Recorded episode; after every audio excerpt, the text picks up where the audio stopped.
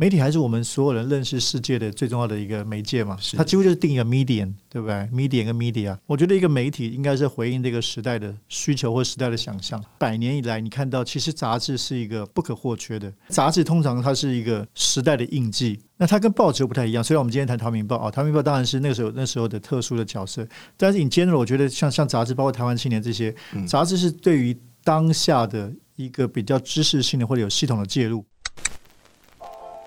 百年之前，我们有无力者大会对抗强权；百年之后，我们是有聊者大会见证时代。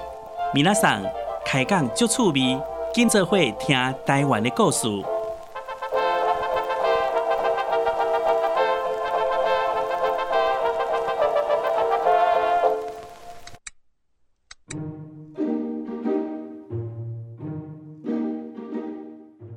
各位听众朋友，大家好，我是本日大会总召郑清红，欢迎收听由台湾新文化运动纪念馆发起的有聊者大会 Podcast 节目。在台湾史上重要的文化启蒙团体台湾文化协会成立百年的此刻，我们邀请不同领域的来宾，一起来聊聊这段台湾人爱吃头天的奋斗史，以及这段历史和当代台湾的连结。今天这一集，我们非常荣幸邀请到作家、资深文化人、媒体人。Verse 杂志社长兼总编辑张铁志老师来跟我们聊聊文学的大小事，欢迎张铁志老师，铁哥，青红好，各位听众大家好，好，今天非常高兴哦，因为我跟铁志哥也是连友，是是是，一直都是在网络上面互相看到彼此的动态，但当然是铁哥。不断的在文化跟媒体领域的一些新动态特别惹人注目，尤其是现在正在主持的《Verse》杂志。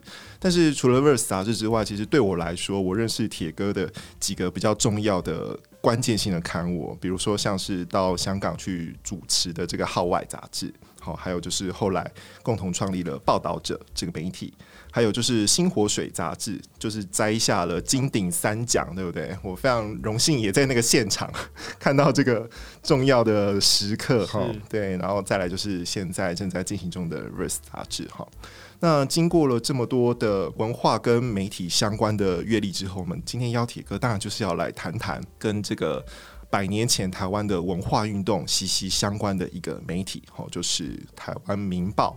我们会从媒体的角度来跟大家回顾这样一段台湾过去的历史，以及台湾民报它作为一份刊物，作为一份纸本，在当时台湾整个启蒙运动、新文化运动过程当中，它起到的一些关键性的作用或它历史意义。对，我们今天谈论台湾民报，一开始其实是一群留学生到东京成立的这个台湾青年哦，要用台语发音哦，因为它的封面上面其实是有台语罗马字哦，台湾青年。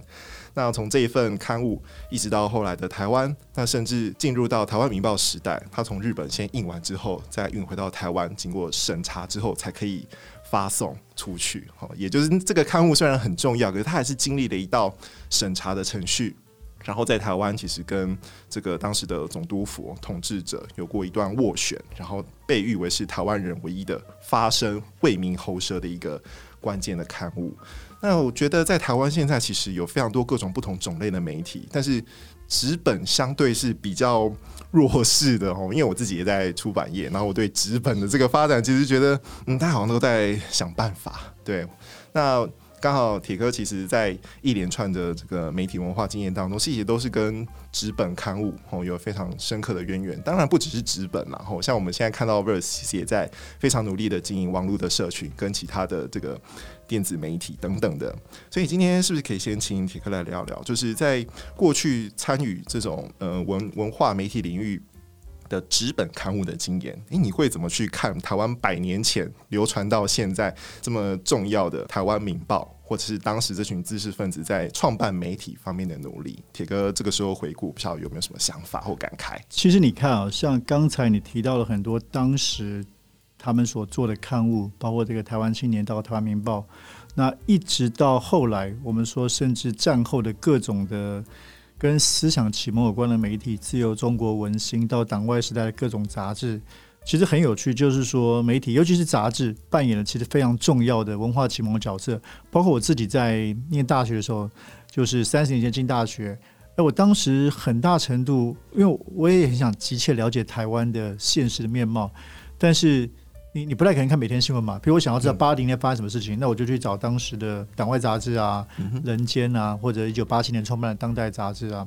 那我讲这个，其实其实杂志这个事情是非常非常重要的事情，是因为它的重要在于说，它跟书不一样。它跟书不一样，因为像你在做书，书是处理更深厚的历史，是对。那杂志通常它是一个时代的印记，那它跟报纸又不太一样。虽然我们今天谈《台湾民报》啊，《台湾民报》当然是那个时候那时候的特殊的角色，但是 in general，我觉得像像杂志，包括《台湾青年》这些杂志，是对于当下的一个比较知识性的或者有系统的介入，因为书不一定有时间性。报纸是 daily news，但杂志就是一个，我觉得它很特别。它是不管它是周刊、月刊、双月刊、季刊，它其实处理当下的问题，可是用一个深度报道、专题的方式。那这是其一啊，这个等下我们可以谈为什么还要做，现在还要做杂志。那其二，你谈到当时的媒体，不管是刚刚说的他们在日本办的，或者是台湾民报，其实当当然，我觉得那些创办者他们其实把它当做一个媒体，其实把它当做一个。跟一个运动是紧密相关的啊，当然“启蒙”这个字要不要用，可以有很多的讨论。但无论如何，他们是跟一个运动是紧密相关。因为运动，我觉得与其说是启蒙，不如说是想要推动一些价值的改变，一些意识的伸张啊。不管那是台湾意识或者各种的进步意识，在当年的百年前，其实我们看到文协其实推动很多是不同领域的进步的意识。那透过一个媒体，其实非常重要。其实到现在为止，我们说什么叫媒体？媒体还是我们所有人认识世界的最重要的一个媒介嘛？它几乎就是定一个 medium，对不对？medium 跟 media，我要知道发生什么事情。当然，现在这个时代大家都是媒体，可是我觉得追根究底，媒体还是形塑我们世界观非常重要的一个一个事情。不管从百年前《民报》到今天我们台湾面临的媒体的处境。对，当时在台湾《民报》发行的时候，或者是说它在台湾社会流传的时候，我们其实也可以发现，呃，台湾文化协会的成员，或者是当时各个不同领域的知识分子，嗯、其实在这份报纸上面，大家共同汇汇集在这里。对对，那当然在运动路线上，或者是说这份报纸后来它的发展，其实有了相当大的变化。但是至少在那个时间点，其实大家对于这份报刊有非常高度的期待。是，而且我觉得在当时，好像在纸本这件事情上面，他们就已经做了很多斜杠的开展。嗯嗯嗯，比如说他们要带带民众去读报啊，哦，或者是说有非常多的。呃，这些不同领域的知识分子，或者说他们本身其实有正职的工作，像赖和，但是他就在这个《民报》上面的文艺栏，他可能就是去主持这个文艺栏的编辑啊，或者是说有很多不同背景的作家也在这上面发表作品。那更不要说是当时有很多议论、时政啊，然后文化评论等等的内容都发布在这上面。对，这也让《台湾民报》这份报纸在台湾历史上面变得非常非常的重要。那当时。固然是必须要透过纸本的方式去做这样子的一个回应嘛，因为在那个时代不像现在，我们有非常多的工具，然后就是呃，脸书啊，然后然后甚至 Instagram 啊等等的啊。虽然它也许就是一个平台，可是它同时也肩负着传递资讯的某些功能啦。说实话，对，然后而且大家现在其实又越来越偏向图像的阅读。对，所以就有很多呃，比如说文字的内容等等的，怎么不要怎么把它跨领域、跨媒介的转化在不同平台上面，其实一直在考验不同时代的媒体或者是文化从业人士。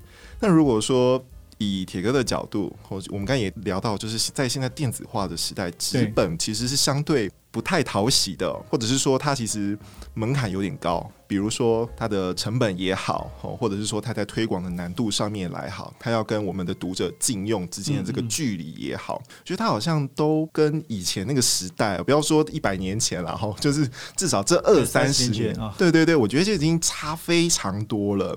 但是铁哥其实一路走来，其实都是在纸本的媒介上面，其实有非常多不同的尝试，不管是内容的开拓，或者是说编辑技巧的呈现也好，我觉得其实都让人有非常耳目一新，对于纸本开启了非常多不同的想象。那在这个时代，继续制作纸本杂志，或在这个领域里面继续开拓，不知道铁哥在过程当中有没有一些什么样的想法或甘苦谈？其实那个。首先，过去十年我倒不是一直在做资本，是包括你刚刚讲，其实过去十年我是一个还蛮对新东西蛮有兴趣的多元尝试。对，譬如说，嗯、当时跟朋友们一起做报道者，纯网络媒体，在二零一五年。那二零一五年、二零一六年，我甚至不知道这个，有些朋友可能不一定知道，就是一个哎，当时我们做一个直播的媒体叫正问。这纯直播，每周一次访问一个人。讨论一个重要的文化议题，那因为直播嘛，所以也会有网友当时的讨论。那时候团队有这个制作人罗生俊啊，有个唐凤啊，都是我们的团队。然后我也在二零一七年我就做 podcast，因为我自己听 podcast 听了很多年。是对我自己的核心是这样的：我大学参加学运，后来也一直跟社运圈蛮熟悉，就是我们一直很相信，就像我们今天谈百年前的这个文化运动，我一直有兴趣是希望透过文化去。影响这个社会的进步，嗯，因为文化是关于人的意识跟价值嘛，所以从大学搞运动到后来用媒体跟文字的方式，那我在媒体领域的工作一直希望是做比较比较深度的内容，可是去找到一个当代的沟通方式。所以我刚刚提到过去十年就会诶有新的形式，我们就试试看，很早做直播、做网络、做 podcast。那问题应该会变得说，那为什么在二零二零年的现在？要回来做一个纸本杂志，就像你刚刚说的，现在是一个不讨喜的，所有人都觉得纸本已经这个这个黄昏产业。对对，那当然你在出版社，你感觉也是非常明显的。是。然后大家觉得纸本正在消失当中。那我有几个思考，并不只是浪漫。就第一点，我刚才讲过，就是说百年以来，你看到其实杂志是一个不可或缺的。就我刚刚说，它作为一个时代的印记这件事情，啊，你就讲得更具体一点好了。就是说，今天我们要做深度的讨论这个现实问题的专题，嗯，网络上你可以做深度文章，像我们也做过报道者，你可以做五篇文章，深度很已经很很不错了。可是杂志我可以，我们现在每一期我们做大概八十页的封面故事，啊，其实这个在纸本，就说它其实是是相对容易一点的事情，而且它可以每一页都可以不同的变化，你可以做得很酷，对。对，但是网络上不容易做，你要重新要换一个页面，可能要重新找工程师 coding，这个成本啊。对，所以其实当你要做，而且大家未必有心在网上停留这么久。对对，就你我现在说，你想如果你是要做个大专题的时候，哦，所以我觉得这个杂志在这个时代还是非常重要的一个形式。当然。这个讨论更细一点，就是说，我觉得在这个时代做报纸很困难，因为你要竞争的是每天的资讯嘛。对。做周刊也不容易，所以美国很多周刊 Newsweek 什么也倒掉，因为你要竞争的是资讯。同样，所以我们现在做纸本能做的其实就是做做慢新闻。所以像我刚刚说的，我们现在 Verse 是双月刊，我们想要慢新闻的方式就是好好的去做我们觉得台湾重要的文化故事。好，所以这个我觉得纸本它必须找到它的意义，就是说，我觉得它做慢。做深做厚，因为我如果这也是我们另外一个比较跟大家反常识的，我们不想做这个轻薄短小。我觉得纸本反而要做越重越好，因为轻薄短小资讯网络上就有，你反而更难赢。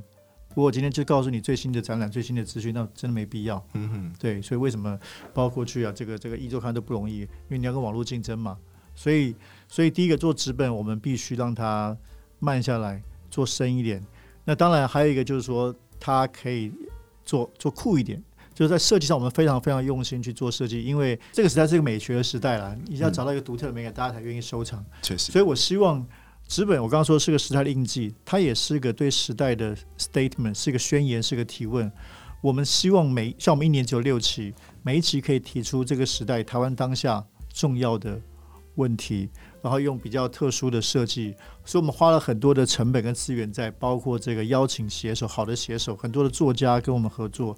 好的摄影设计，让这个变成一个非常独特的一个东西。所以我们有一个想法是说，让它变成一个独特的阅读体验，嗯、或者说希望让杂志再一次的酷起来。就像读杂志是一个非常有乐趣的，从它的版面设计，而且读杂志其实变化的非常大，比网络变化更大。是我可以今天一个跨页，一张照片，我可以就像我们有一个专栏叫 Long Interview，全部都是文字。哦，我甚至故意不要图，大家说大家读者不愿意，就我就是一万字。像我们最新一期跟今天主题相关，我们十月号最新一期是访问这个苏硕斌台湾馆馆长，就是一万字的访谈，他文学的意义。我每一期都有这个，之前吴明义啊、刘克襄啊，对，反而让他不要有图案。我说我就是要全部 Q A 文字十页。那可是另外一部分我们可能设计点花俏，所以这样的变化让读者会有阅读的乐趣。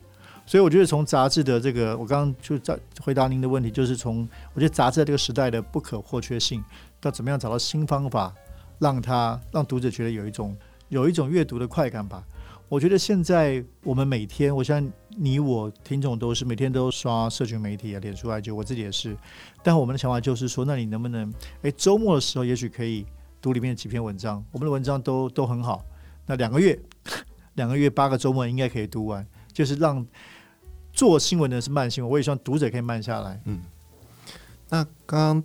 铁哥其实有聊到说，在过程当中其实尝试了非常多不同类型的媒媒体或者是说平台这样子，但是刚刚提到就是所谓的纸本或杂志的不可或缺性。那在这个过程当中，它跟其他的媒体形式，比如说声音，对，或者是说诶、欸、网络这种非常快的资讯，或者是说视觉上面的刺激，图像或影片，跟这些媒体。当中能够做出最大的差异是什么？比如说，除了拖慢，让大家回到一个比较慢的阅读节奏，然后可以更深度的去吸收这些内容之外，觉得在过程当中应该要留意，就是纸本或杂志它最重要的特性，不可取代的地方。呃，我觉得就是说，它还是对我来说，它不可取代的地方，相对于网络，就是说，它还是一个比较可以去做深度专题的一件事情，做重量的故事。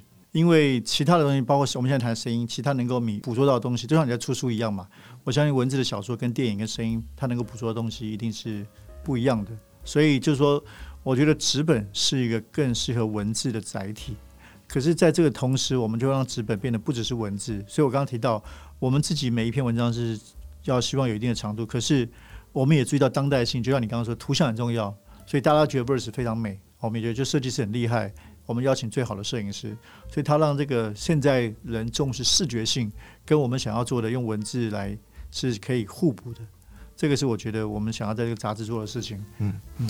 那在 Verse 这个尝试当中，铁哥有没有思考过你要面对的读者的面貌会是怎样？因为如果如果说我们是以这个一百年前台湾的这些文化协会的，或者是说参与这个文化运动，或者是在这个台湾民报上面发表这些作者，他要面对的读者的样貌，可能就是第一个要会识字。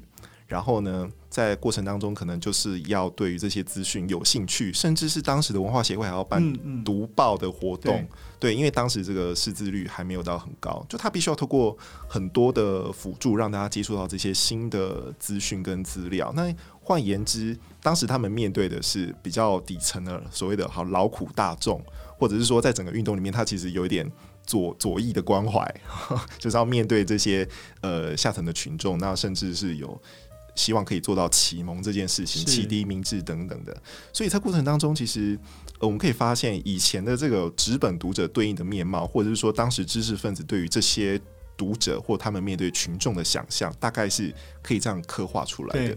但是现在我们的媒介媒体这么的多，那大家其实也都会重叠在不同的这个媒体或领域当中。那在这个时代，我们做纸本的杂志也好，或者说刊物，或者是说一本一本书也好，那过程当中我们要面对的，去想象这个读者的面貌会是怎么样，或者是以 Verse 的状况来说，铁哥你自己觉得读者会是谁？大家长得怎么样？呃，我们碰到碰到一些广告客户的话，会问我们这样的问题。嗯，我心里面答案都是我也不知道，或者我也不 care，我不 care 谁是 TA 这个事情，因为我觉得谁都可能是。一个大学生或是一个五十五岁的上班族都可能是我的读者，我不会设限。嗯，但是呢，我的确有想要沟通的，应该这样说吧。我们其实想要去打开更多的可能性。首先，我们是一个跨领域的文化媒体嘛。嗯嗯。因为当时我想做 Verse，就是应该回到我的初衷了。我想做 Verse，就是因为我觉得台湾没有一本类似的媒体。嗯。对，我们有很多很棒的，有文学杂志啊，有表演艺术啦，有视觉艺术啊，设计啊都有，可是几乎没有跨领域。是，那就变得说大家都锁在各自的圈子，那所有创作者也都很辛苦。嗯，啊，比如说一般喜欢设计的人未必会去看文学杂志，对，那看文学杂志未必会去看表演艺术杂志，所以我就想说，能不能做一个跨领域的平台，让不同的人可以彼此看见，可以彼此认识。所以这是我们想要第一层的读者嘛，他可能是喜欢像你这样的、啊，先有兴趣，对，他喜欢文学啊，那能够如果对 Verse 有点兴趣的话，也许也看到别人的别的不同的题目。那第二个更重要的事情是我想要打破这个，因为一开始很多人说哦，你们就文青嘛，或者文化这才关心的嘛，嗯，我们非常非常想要走出这个所谓的文青或者文化的这样的意向，这个标签，对，尤其是对，首先，其实我对文青这个是没什么意见的，嗯、但我要特别强调，我们并不青，我自己不是青嘛。对吧？我五十岁，我希望是，我当时有一个企图是想要做给我们这个年纪的人看，是一个给大人的文化杂志。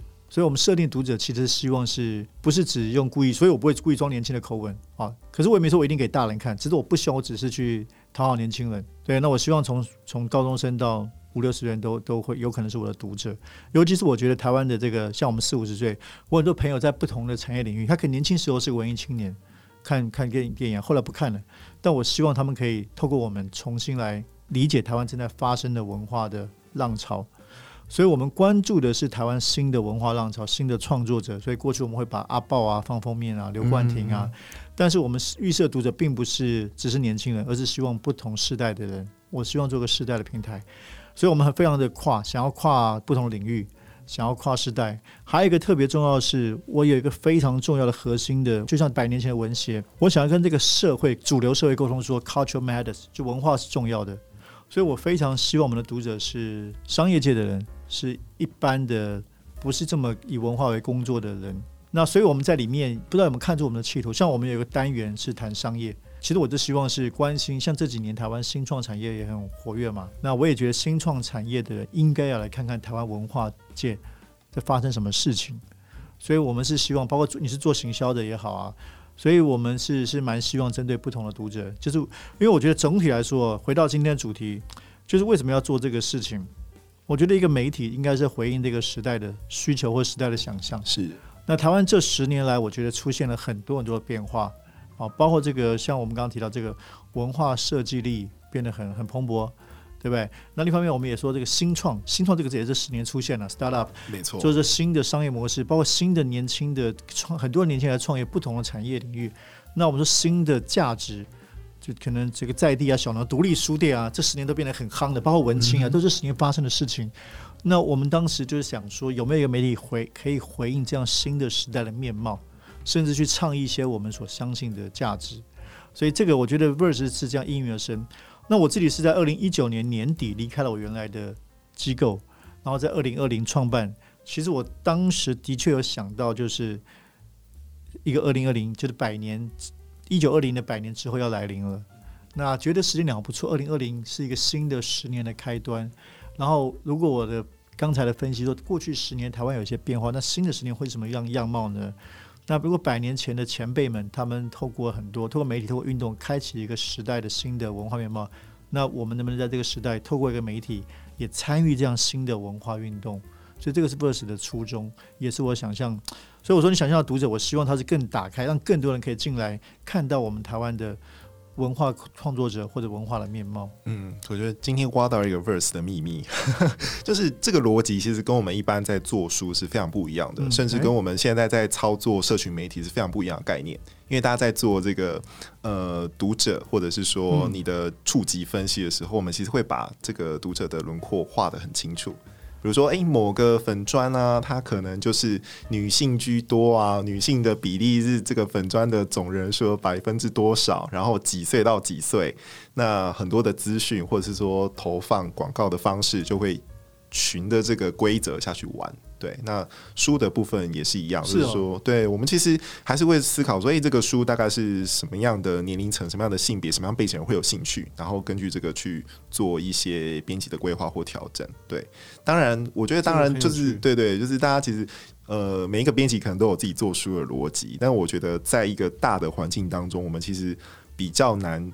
再去更勇敢的想象自己的读者在到底在哪里？对，因为比如说现在书的印量可能就是一两千本，嗯，对啊，就已经一一刷，然后两千本卖得掉，我觉得就已经很厉害了。那所以我们的目标反而是要怎么样找到这两千个会买这本书的人？嗯，嗯，嗯，对，所以那个打击点其实非常明确。那以前出版业的做法可能就是撒广告哈，如果。我有钱的话，我也很想跟一百年前的那个台湾前辈们致敬啊！开飞机、撒传单这样子，撒那个撒那个优优惠券这样。对，但是现在因为资源变少，然后市场也变小，所以大家好像就反而没有办法做出更有、更勇敢或更有创意的一些尝试啦。我觉得你这点是这个是很很棒的讨论了。我也许我不懂行销，我一直都很反对这种嗯做 TA 分析的事情。是对。因为我自己，包括我自己的写作，就是我去演讲，就什么样的人都有。那这个什么样的人都有，大家当然有共同的核心嘛。他喜欢你的东西，表示我们是共同。可是他什么样的职业都有，对。所以我觉得这种分析其实是是是没什么意义的，因为它不太有，它不太可能会有一致的面貌。对对。那当然会有，你出一本历史书，当然台史所学人可能最核心嘛。没错没错。所以可是喜欢历史人到处都有。是。对，所以。我倒觉得不是自我我觉得我们要努力去找到那个人。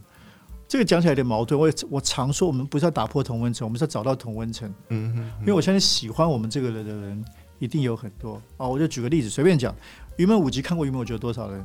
一定有个几十万人，这几十万人都还没有买 Verse，可是他可能是我的 potential 的读者，是我能不能找到他？对，所以努力去找到这些，或者让我们自己被看见是蛮重要的事情。所以我们的策略就是说，包括我们做不同的主题，我也希望每一次主题可以吸引到这个人，那他可以透过我们来认识在我们杂志报道其他故事的人。当然这都是冒险，一开始的确你也知道，就是没有人会看好，包括我当时找我的编辑，他们都觉得。哎，你是在供销委，就你要办本文化杂志，干我扣零，尤其又这么不明确，你是到底设计还是什么？好像很空泛，更不要说资本的形式。所以一开始大家大家是觉得好像有点不太清楚这个定位。不过也很幸运了，我们到现在也活过一年。我是觉得就是说，就像我一开始跟也跟很多人沟通，我们同时要做文化、做生活，甚至做公共议题。公共议题包括环境、教育，甚至政治。很多人觉得哎，是不是太杂？可是我说，其实这都是我相信今天也是青红，我们所有人都关心这些事情，包括好吃好玩的。对对对，只是我能不能找到一个主轴，在这个杂志串起来。虽然它看起来面貌有点复杂。对，那我第一期，比如我第一期出来的时候，很多人会觉得，哎，你有介绍声响乐队最新专辑，你又介绍台湾最酷的酒吧，嗯、好像有点不是正统的文化杂志。嗯、就像当年人间人家这么纯粹，我们不这么纯粹。可是我觉得这就是台湾现在当下的文化面貌嘛。嗯哼。对，就是说有很棒的人在做 cocktail，在做很多年轻世代在做很多的创新。对，那也有很多在做跟土地有关的东西。我们想要去勾勒出这个，呃，他们其实彼此一定都相关。只是过去我们很容易被切割开来，好像你就不是这个领域，或不不关心这个。所以这是我们想要做的事情，去努力去找到这个时代的文化样貌。是我们其实从历史上的资料可以发现，比如说像以台湾《民报》来说，当时它可能就有一万份发行一万份到这个数量，嗯、那其实就会让人家去想象说，我们到。当时到底是什么样的台湾人会看这一份报纸？然后里面内容其实也是蛮多元的嘛。吼，就当然就除了新闻啊、文化、政治评论之外，那也有很多的文艺哦、文学作品发表在上面做连载。那甚至当时其实也有蛮多畅销、脍炙人口的小说哦。但是我们其实现在都很难去想象，我说他当时到底是谁在看这些东西？对，那通俗小说有时候剧情也是蛮洒狗血的哦。那我们就会非常好奇啊，就是那当时他。其实以前的这种媒体生态不像我们现在，真的会去做这么认真的、精准的分析。好，那这些当时的作者乃至于知识分子，他们所声张、所要讨论、所联系的这些群众，他们到底长得什么样子？或也许就是，其实我觉得是刚刚铁哥的这样子的想法或回答，也许可以让我们在回顾这段历史的过程当中，重新去思考到底媒体的定位、媒体的角色。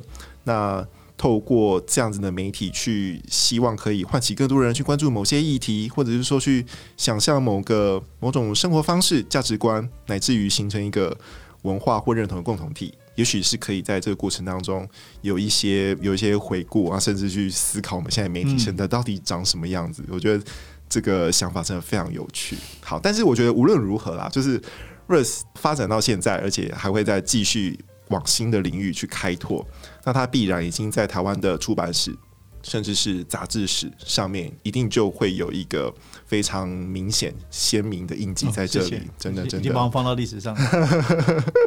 当然，它也会继续发展嘛，因为比如说啊，杂志得奖啊等等的，嗯、或者它有一些很创新的一些实验或表现。其实，我觉得大家其实都会非常关心所谓的文化出版产业动态。对，那我觉得 Verse 其实就是会是一个非常指标性的刊物。那在这个时间点，假设我们聊一个假设性的问题啊，就是说啊，假设一百年后有人跟现在一样在回顾，就是这个文写好了。那两百年后有人看到了，在一百年前有一份 Verse 这样的刊物，那铁哥会觉得，你希望到时候可以传递什么样的讯息给一百年后的台湾人？呃，在这里之前，我可不可以先补充刚才？嗯，我想补充几点。第一个就是呃。就大家觉得纸本很烧钱，像你刚刚说的很难做，嗯，但我我的看法是刚好相反，纸本才活得下去，网络才活不下去。因为纸本可以卖，用商业语言叫纸本是变现模式嘛，可是网络没办法。对对对，因为第一个大家不太愿意订阅，嗯嗯，第二个网络的生存是要靠广告，广告。是要靠流量，是，我也是靠广告，嗯，对对？可是广告靠流量，可是网络的世界太大了，嗯，我们如果我们一开始锁定我们要做文化深度报道，我是不可能有流量来换成广告的，对。啊，所以我们看到其实台湾很少，我也想不出有另外一个例子是做深度的媒体。网络媒体可以活下去的，嗯哼，那是为什么？报道者当初一开始要走基金会的非盈利模式，嗯哼，对，那端传媒也很辛苦，嗯，那很多的网站就走农场模式，因为它要必须要流量，对，在网络的逻辑是流量是最大，吸引为王，对，所以那纸本就是说，对我可以做做像我刚刚说的，我们可以慢慢出，我们可以不用那么大的量，对不对？我两个月出一本文章，可能二十篇，做深度，大家会买，嗯，那也证明了我们卖的。很好，我们可以在我这里很意外了，我们可以在排行榜上，就是都可以第一名，跟跟其他的商业性的或时尚的或者是学英语的杂志啊，嗯对，所以我觉得它是一个，但当然这个也不可能完全赚钱，还是要靠广告。可重点是杂志是可以变现。那之所以有的资本做不下去，因为它做的不好，嗯，就这么简单。是对。那所以我觉得这个第一个事情，第二个就是说，大家听众也不要误会我们。也不是只做纸本，就是该有的还是有。对对，我们的 social media，我们的像我的我们团队年轻人比我棒多了。嗯，连 social media IG 啊，就很漂亮，社群配套对做的很好。社群，然后网站，我们网站也做的非常好。对，甚至网站的使用者体验，如果各位上去的话，可以字的变大变小啊，可以夜间模式、日间模式啊。嗯，我觉得也比大部分的网站媒体使用者体验好。那我们在第二年，就今年也。更强化网络上的内容，所以其实是个多元的啦。那甚至我们做 Podcast，现在有新的节目出来，已经做两三个节目了。然后做很喜欢做活动，做议题论坛，就是让杂志上的东西可以立体化。甚至我们最新的一个节目，我也很想跟大家分享，就是因为我一直在想，是除了把杂志做到最好以外，怎么样让杂志这个事情被更多的呈现。所以我们在十月新推出一个 Podcast。叫 V Voice 啊，就是想要把杂志有声化。那它不是单纯的一对一的对谈，而是每一期的杂志我们会有包括编辑的访谈，包括有田野的声音调查声音，有受访者声音剪进来，就变得比较丰富的一个像声音纪录片的。那才刚推出，大家可以听听看 V Voice。OK，所以这个是刚才的补充。那最后就是刚才钦佑问到，下一个百年人们看到当代的何种面貌呢？就看到。前卫出的书啊，看到我们现在有人在讨论百年前的新文化运动啊。嗯，我觉得我们第一期的创刊号封面故事在二零二零八月叫做 “Why Taiwan Matters”，台湾对世界的独特意义啊，这个是标题。是，那那是因为二零二零年上半年疫情冲击全世界，那那时候全世界开始对台湾高度的关注，从唐凤到我们的防疫模式。对，可是我那时候就在想的一个问题，就是那到底台湾？要对世界有什么独特的地方？其实百年前人都在想这个事情。蒋渭水他们讲台湾贡献于世界之文明，没错。那到底台湾可以做什么？我们我们一般的论述就是说啊，台湾就是自由、民主、多元。我觉得那个都不是很好的答案。嗯、自由、民主。欧洲、日本谁都自由民主啊！嗯，你讲多元，东南亚比你还多元呢、啊。嗯，就台湾不要只有不要只有到这边就觉得我们就很自傲。嗯哼，可是答案是什么呢？我也不知道啊。嗯哼，所以我们这个杂志，我觉得我们的目的就是要去寻找。嗯，包括我们第一期，比如说我们做了唐凤的封面。嗯，唐凤，我觉得它重要性是因为，我们就想讲深一点了。唐凤跟 G0V 哦，当时我们做这样报道，因为他们用科技去促进公共参与。嗯，那我们做另外一个原住民的主厨，那个餐厅叫阿康。他是在卢凯族，然后在屏东山上开餐厅，这样土地的力量，这个我觉得是台湾现在非常重要的。就他是一个代表，很多人回到自己的土地上做很多很棒的事情。嗯，我们想要让大家更多认识这样的故事，所以对我这个问题我没有答案，但我觉得这个是我们一直在追问的问题。我觉得我们每一期报道的故事，不管在什么样的地方呢，我刚刚说到。台湾最爱最酷的酒吧，这两年很多亚洲五十大酒吧，嗯、到很多在土地上返乡的青年，农业的创造，对历史的斯卡罗，这个我们都做很多的报道。我觉得这个是现在台湾的面貌，它是非常的多元，对，所以很难会有单一的答案。但我希望百年后人可以看到这个时代人不同的努力。是，我觉得百年后的台湾人看到现在我们的讨论，他们一定还会去记得说，嗯，原来。一百年前在讨论文化协会，然后也在讨论我们跟当代跟过去历史的关系。我们其实一直在这条路上缓缓的前进，然后也在回应这个世界的变化。比如说像疫情的关系，对，其实台湾在这段时间，我们有自己的努力，我们也有自己突围的方式。那这些努力跟我们希望传达传达的价值观，也许就散落在社会上的各个不同的领域，那它都会变成我们的读者。是，我觉得还是，如果你真的问我，我觉得还是有个答案的。说实话，这个是台湾人的命运呢，就是台湾是什么？嗯哼，我我觉得百年前在思考这个事情嘛，在从殖民时期，然后要思考台湾台作为台湾人的意义，其实现在仍然是什么？我觉得这个是我们每天其实大概都在面对的问题。所以我刚刚说，对我们创刊号叫 Why Taiwan Matters，台湾对世界意义。我觉得这个是我们会这个时代台湾一直在，当然脉络不同，历史情境不同，国际局势不同，可是也许一百年之后的人也还在思考这个问题，因为台湾特殊的局势，嗯哼，对，面对这么多的强权，台湾人也是不能回避的问题，就是台湾是什么，跟台湾作为台湾人的意义是什么？嗯，好，那我就希望一百年后的台湾人面对的问题跟困难可以少一点，对啊，对答案更清楚了。没错，没错，希望我们的努力都可以为未来的台湾人们带来这样子的讯息，留下一些资产。好，那我们今天非常感谢铁哥来到我们节目接受访问，真的非常多深入的讨论，非常感谢，谢谢，谢谢，谢谢。好，如果你喜欢我们的节目的话，请记得帮我们按五颗星、订阅加分享。有任何疑问，欢迎随时到台湾新文化运动纪念馆 Facebook 跟 IG 留言给我们。有聊者大会，我们就下次见喽，拜拜。其实我有非常多想做的杂志，我觉得没有好的思想性杂志啊。我也觉得台湾没有没有很好的城市志啊。其实我们就是觉得可以政治，可以是议题、社会议题，关于新移民，但是也告诉你哪里最好吃好玩。